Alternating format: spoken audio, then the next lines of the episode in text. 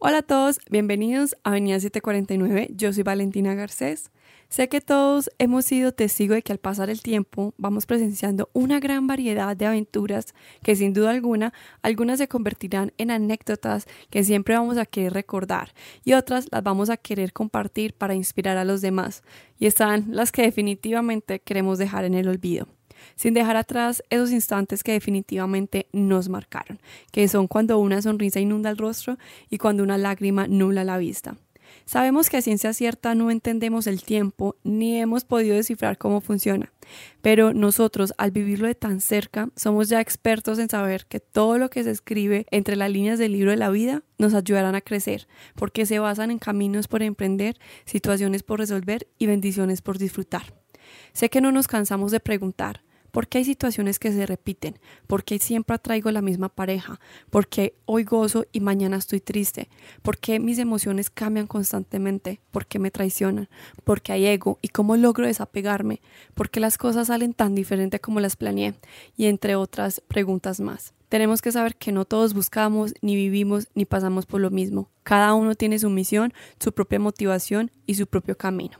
Hay bloqueos que se manifiestan constantemente quitándonos pasos para avanzar y es ahí cuando llega el momento de sanar las heridas del alma. Hoy asentemos un poco la mente, abramos el corazón y avancemos con luz y la guía del amor. Lo haremos de la mano de una gran doctora, la doctora Valentina Echeverry que me acompaña el día de hoy. Doctora, bienvenida a Avenida 749. Muchas gracias por este espacio.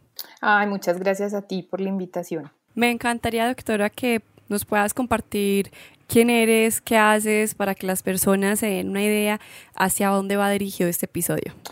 El resumen ejecutivo como para este tema es que yo estudié en pregrado medicina y en posgrado me especialicé en patología, entonces yo trabajaba en laboratorio pero siempre me sentía como con esa curiosidad de, de qué hay más allá, ¿cierto? Que hay como detrás de, de la enfermedad, eh, que hay detrás de la historia de la vida, cómo funciona, a qué venimos, ¿cierto? Yo creo que esa era como la gran pregunta, ¿a qué venimos? Y en esa búsqueda empecé a leer, a leer, hasta que encontré en Barcelona eh, un estudio con un señor que se llama Enrique Corbera y me fui a estudiar con él bio-neuroemoción. Y estando allá dije, no, esto es, lo descubrí, esto es lo que quiero hacer. Y desde que regresé de Barcelona empecé a abrir como la consulta de bio y los caminos se fueron abriendo y en ese camino fui llegando a Los Ángeles yo no sabía. Entonces empecé a comprar libros y a leer y a darme cuenta que sí había comunicación con ángeles, que era común, que no se nos había enseñado.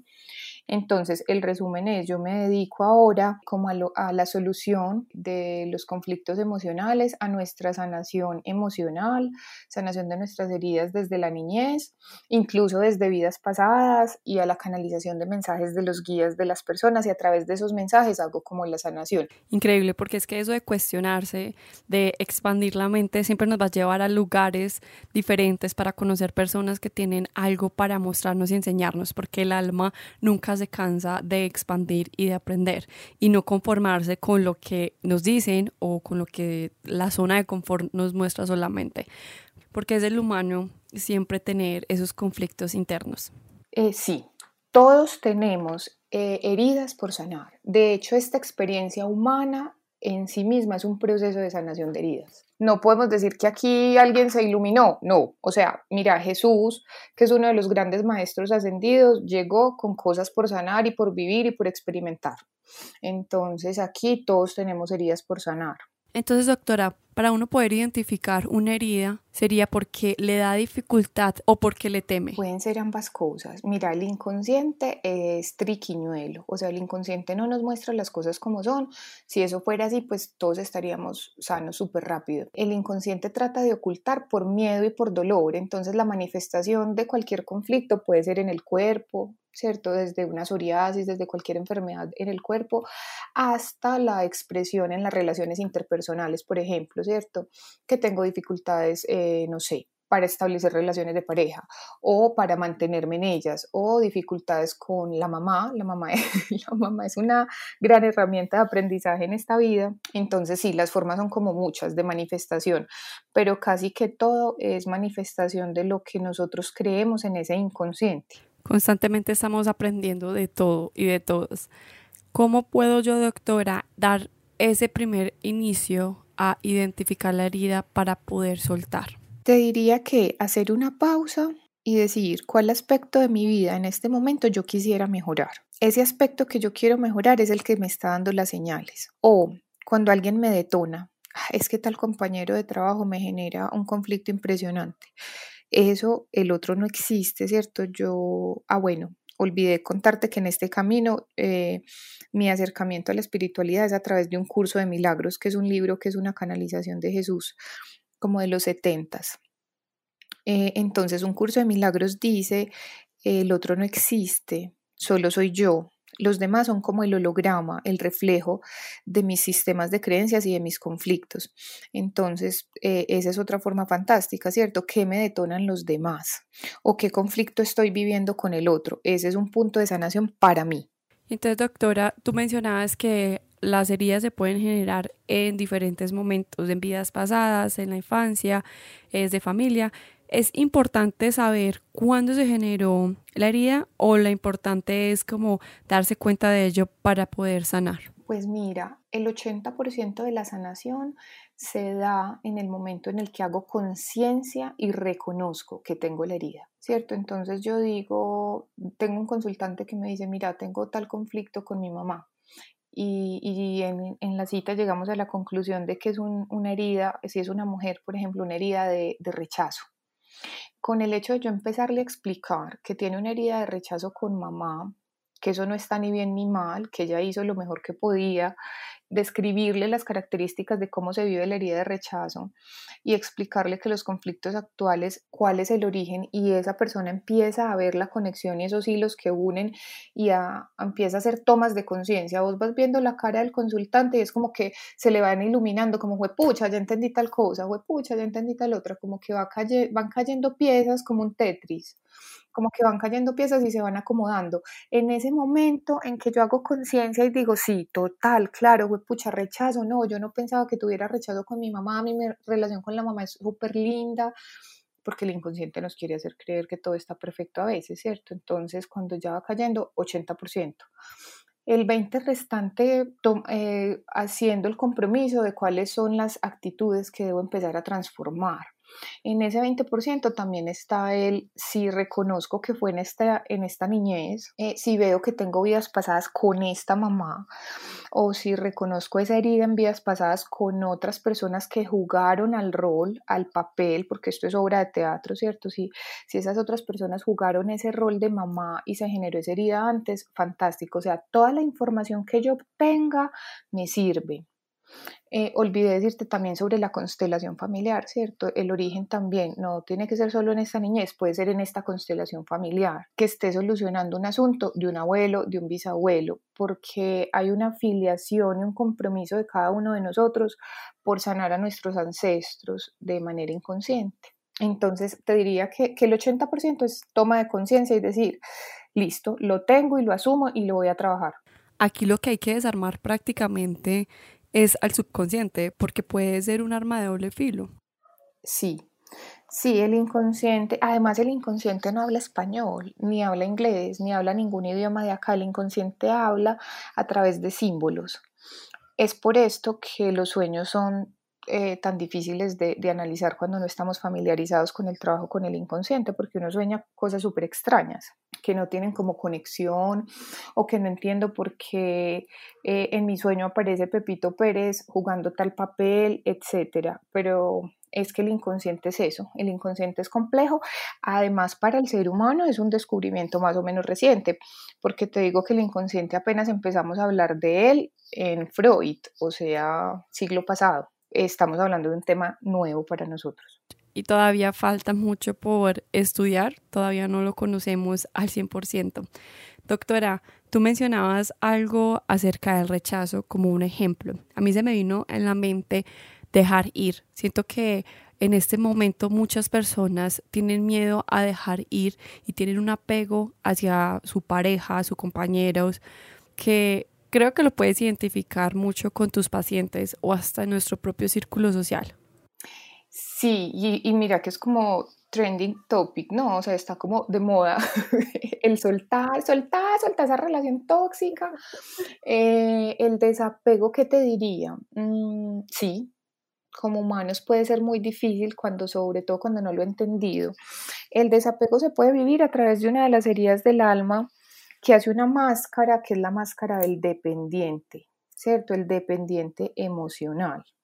Esa dependencia emocional hace que yo no pueda, que yo sienta que me muero si el otro no está. Ese físico, esa forma de expresión de la herida del dependiente se genera con, con el abandono. El abandono se vive en las mujeres con el papá y en los hombres con la mamá. Y no tiene que ser real, puede ser simbólico, ¿cierto? Que tu papá se iba a trabajar muchas horas y cuando venía vos ya estabas dormido. Tu inconsciente lo puede leer como abandono, ¿cierto? No es el, eh, lo que vivo, sino el cómo lo vivo. Incluso un padre puede estar ausente eh, físicamente, pero muy presente de manera emocional, muy presente en llamadas, en afecto, etcétera, y el inconsciente no hacerle herida. Entonces, cuando hacemos esta máscara de dependiente emocional, no, es terrible porque, o sea, dejar una relación, así no sea una relación que te esté sirviendo en el momento, es muy difícil. Entonces siento que a nivel colectivo estamos sanando esa dependencia emocional. Entonces lo que hace tu subconsciente es asimilar una persona con la herida del pasado para poder sanar. Así es. Mira, a mí me gusta el ejemplo que usan muchos terapeutas del hámster en la ruedita. Es como que tenemos un, software instalado eh, que nos hace repetir y repetir y repetir, entonces lo vivo a través de todas las relaciones. El dependiente que busca eh, ese afecto que no se dio a través del progenitor del sexo opuesto y que se vivió a través del abandono, es eso. Entonces el dependiente es una persona que le cuesta mucho la soledad, que busca presencia, que busca atención, que necesita ser apoyado. Cuando estamos con esa máscara, además, todos podemos tener esa máscara del dependiente emocional en algún momento de la vida, porque de las heridas tenemos una o dos grandes, pero las otras las vamos viviendo, entonces casi que la mayoría podemos pasar por esta etapa pero algunas personas pues lo tienen muy marcado. Eh, incluso las personas pueden enfermar para llamar la atención o para que se compadezcan. Se pueden hacer las víctimas, se pueden quejar de todo, se pueden quejar de su mala suerte, eh, pueden buscar empatizar muy fácil con los demás. Y entonces es una persona que llega y empatiza con vos y te dice lo que quieres escuchar y te hace sentir bien, pero siempre termina volcando la conversación hacia esa persona. Físicamente incluso hay descripción de cómo se ve el cuerpo físico y, es muy encorvadita la espalda, como, como la jorobita, eh, es muy característica de, del abandono o de, de, la codependencia emocional, pero pues pueden ser muchas cosas, por ejemplo, las personas que se agarran de los demás, que siempre están como colgaditas, que te cogen del brazo o que te abrazan o que te cogen del hombro, usualmente están en esa máscara, pidiendo consejos, opiniones, Mm, porque necesitan esa validación de que son aprobados eh, y atendidos por el otro, porque buscan la atención del otro y buscan que se ocupen de ellos. No pueden estar solos, no pueden ocuparse de sí mismos. Es eso. Esos puntos están muy buenos para identificar la herida del abandono. Doctora, ¿cómo sería al contrario? Una persona independiente, introvertida, eh, no le gusta expresar sus sentimientos, todo lo opuesto a lo que es la persona que tiene la herida del abandono. Eh, podría hablarse, por ejemplo, que fuera entonces la herida del rechazo, que es la máscara que se hace el huidizo, que son personas que tienden a huir, a no, a no sentirse, a estar solas, aisladas, como en, esa, en ese arquetipo de ermitaño, que se ven como nerviositos, y, calladitos y aislados. No se sienten valiosos, ¿cierto? En, en, este caso la persona está convencida de que si no existe no hay mayor problema, que la humanidad no haría ninguna falta. Eh, además se sienten diferentes de los demás y de la familia se sienten diferentes, entonces dicen, pues bueno, no importo mucho, algo así les dice su inconsciente. Incluso ellos pueden desarrollar estrategias de huida como hacer viajes astrales cuando duermen o vivir en ensoñación cuando están despiertos o consumir drogas, porque es que cuando uno consume una droga se va a esta realidad. Entonces esa droga puede ser un escape a esta realidad de aquí para irme a vivir en otra en donde me puedo sentir mejor. O el alcohol, Muchos de los alcohólicos están huyendo de una realidad. Eh, o personas que duermen mucho, prefieren no, prefiero irme a dormir, entonces se van y duermen y duermen y duermen. Los videojuegos, muchos de los, de los gamers están haciendo es una vida paralela porque no quieren estar en esta. Ese sería como la contraparte que se me ocurre. la herida del rechazo que hace la máscara del huidizo. Quiero resaltar, doctora, que hay muchos tipos de heridas que se pueden manifestar de muchas maneras. Estas dos son como las más comunes, por decirlo así, y estamos hablando de ellas de una forma general.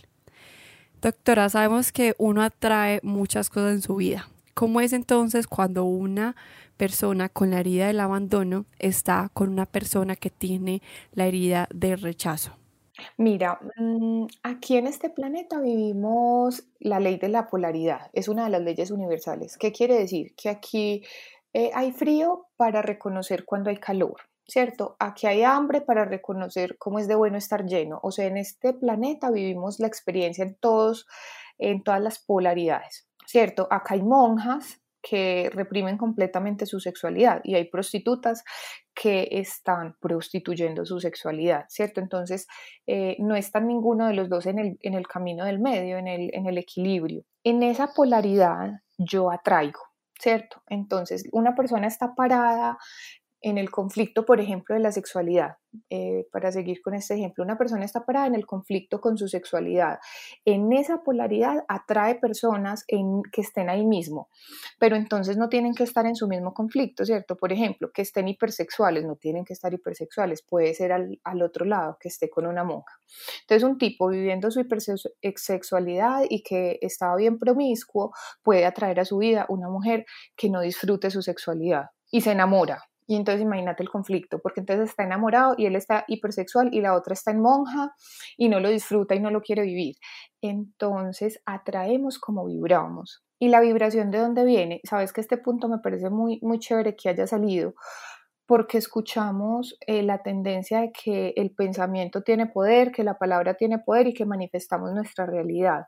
Y esto es un sí, pero no, porque yo manifiesto es a través, a través de mis emociones de mi sentimiento, del sentir. Entonces es mi sentir el que me pone en un nivel de vibración no es lo que pienso ni lo que digo, lo que pasa es que eso es consecuencia, pero yo tengo es que sentirlo de corazón para pararme en ese nivel de vibración. Entonces, siempre que estás atrayendo a alguien a tu vida es desde tu propio nivel de vibración. Uno no puede estar eh, con una persona en diferente nivel de vibración. ¿Por qué? Porque el universo se equilibra solito y él elimina de tu vida al que no esté en ese nivel. Entonces, según lo que entiendo, doctora, con lo que nos estás diciendo, es que podemos atraer a nuestras vidas de dos formas. Una, desde la vibración que uno se encuentra.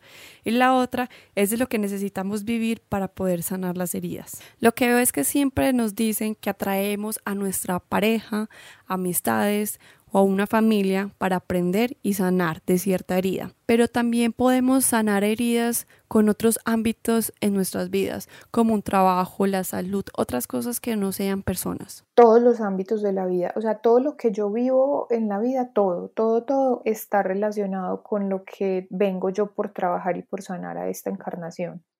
Yo no sé si conoces un libro que se llama El plan de tu alma. Sí, excelente libro. Es cierto, el plan de tu alma y luego el don de tu alma nos explican, hay una planificación prenatal y tu alma tiene un aprendizaje pendiente. Entonces vos haces una lista de chequeo de lo que tenés que venir a aprender. Y ni siquiera el alma le importa el cómo o el con quién, ¿cierto? Yo hice un pacto con Pepito Pérez para que nos casemos, etcétera, etcétera, para que sanemos la herida de la codependencia emocional. Yo soy codependiente y él huye a esa situación, por ejemplo él tiene un problema con el compromiso y no es capaz de comprometerse, por ejemplo, eh, no tiene que ser con ese Pepito Pérez. ¿Por qué? Porque si antes de llegar a esa edad yo hago mi aprendizaje de codependencia a través de una situación laboral o de estudio o de una amistad, cuando llegue a esa situación yo ya no me hago correspondiente con la vibración de Pepito Pérez. Entonces Pepito Pérez va a encontrar a su Pepita que esté en esa vibración y yo voy a encontrar al Pepito que ya lo haya sanado y ya vivamos otra experiencia.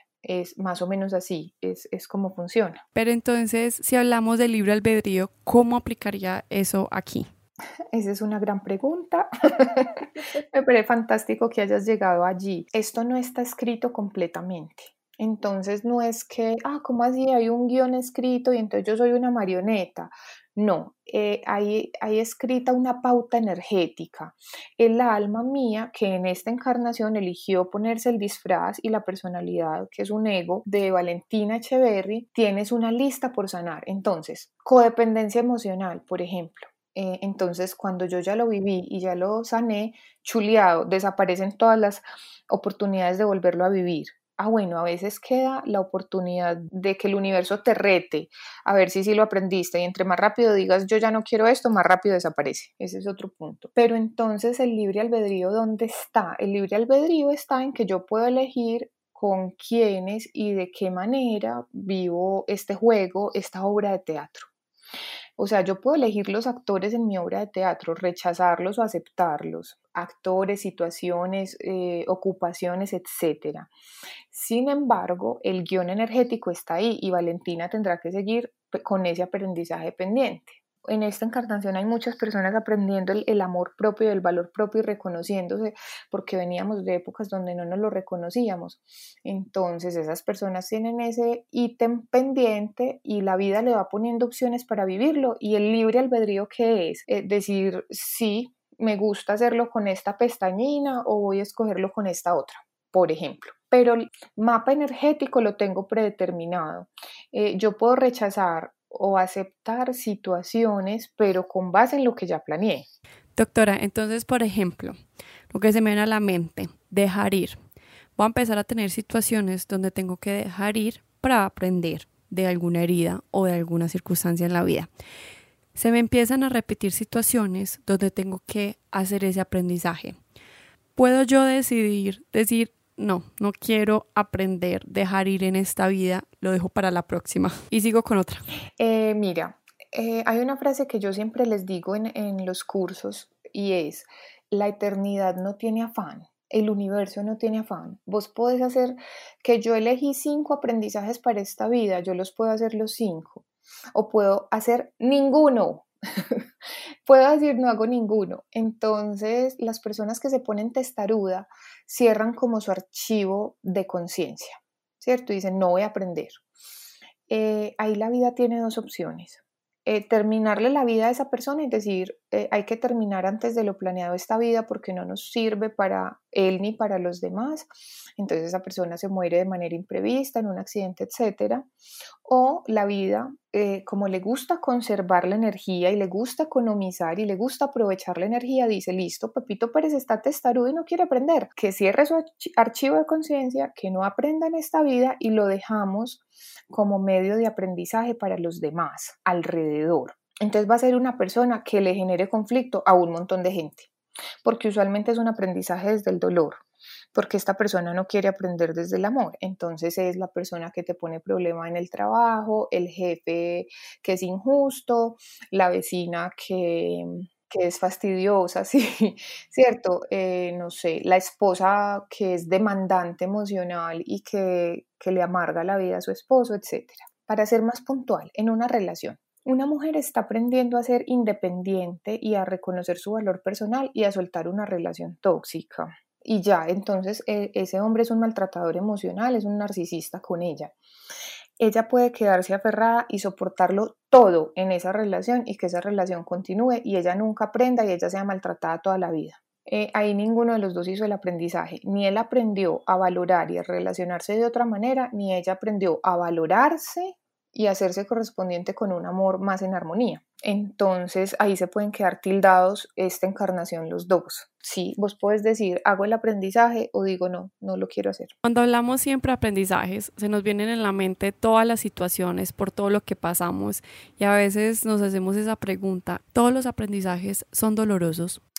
Ay, aquí viene una frase que yo amo y es, es de una canalización del Maestro Jesús, ahora en, en su forma que se hace llamar Yeshua, que es en este momento de la vida, que, que hace Pamela en, un, en el don de tu alma. Y la frase es, el nuevo ser humano, o sea, nosotros, el ser humano que ya despertó, que ya ve cómo funciona, que ya no se cree víctima, que asume la responsabilidad de su vida y que dice, listo, vamos a aprender y lo vamos a hacer desde el amor. Entonces, Yeshua dice, el nuevo ser humano no necesita sufrimiento para aprender. O sea que cada uno de nosotros puede hacer esa pausa y decir, si yo estoy sufriendo, hay otra manera diferente, con mayor nivel de conciencia, con mayor amor, cómo lo puedo hacer.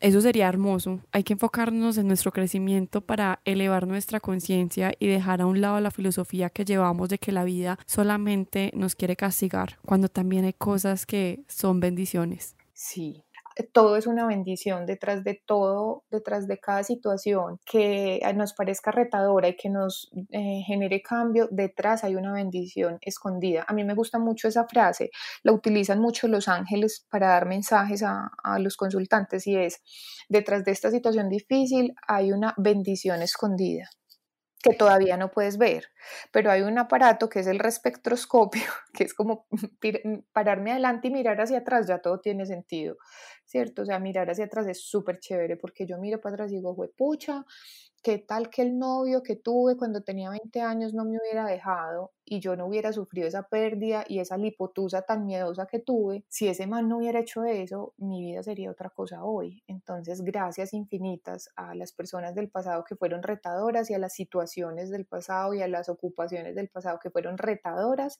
y que nos dolieron.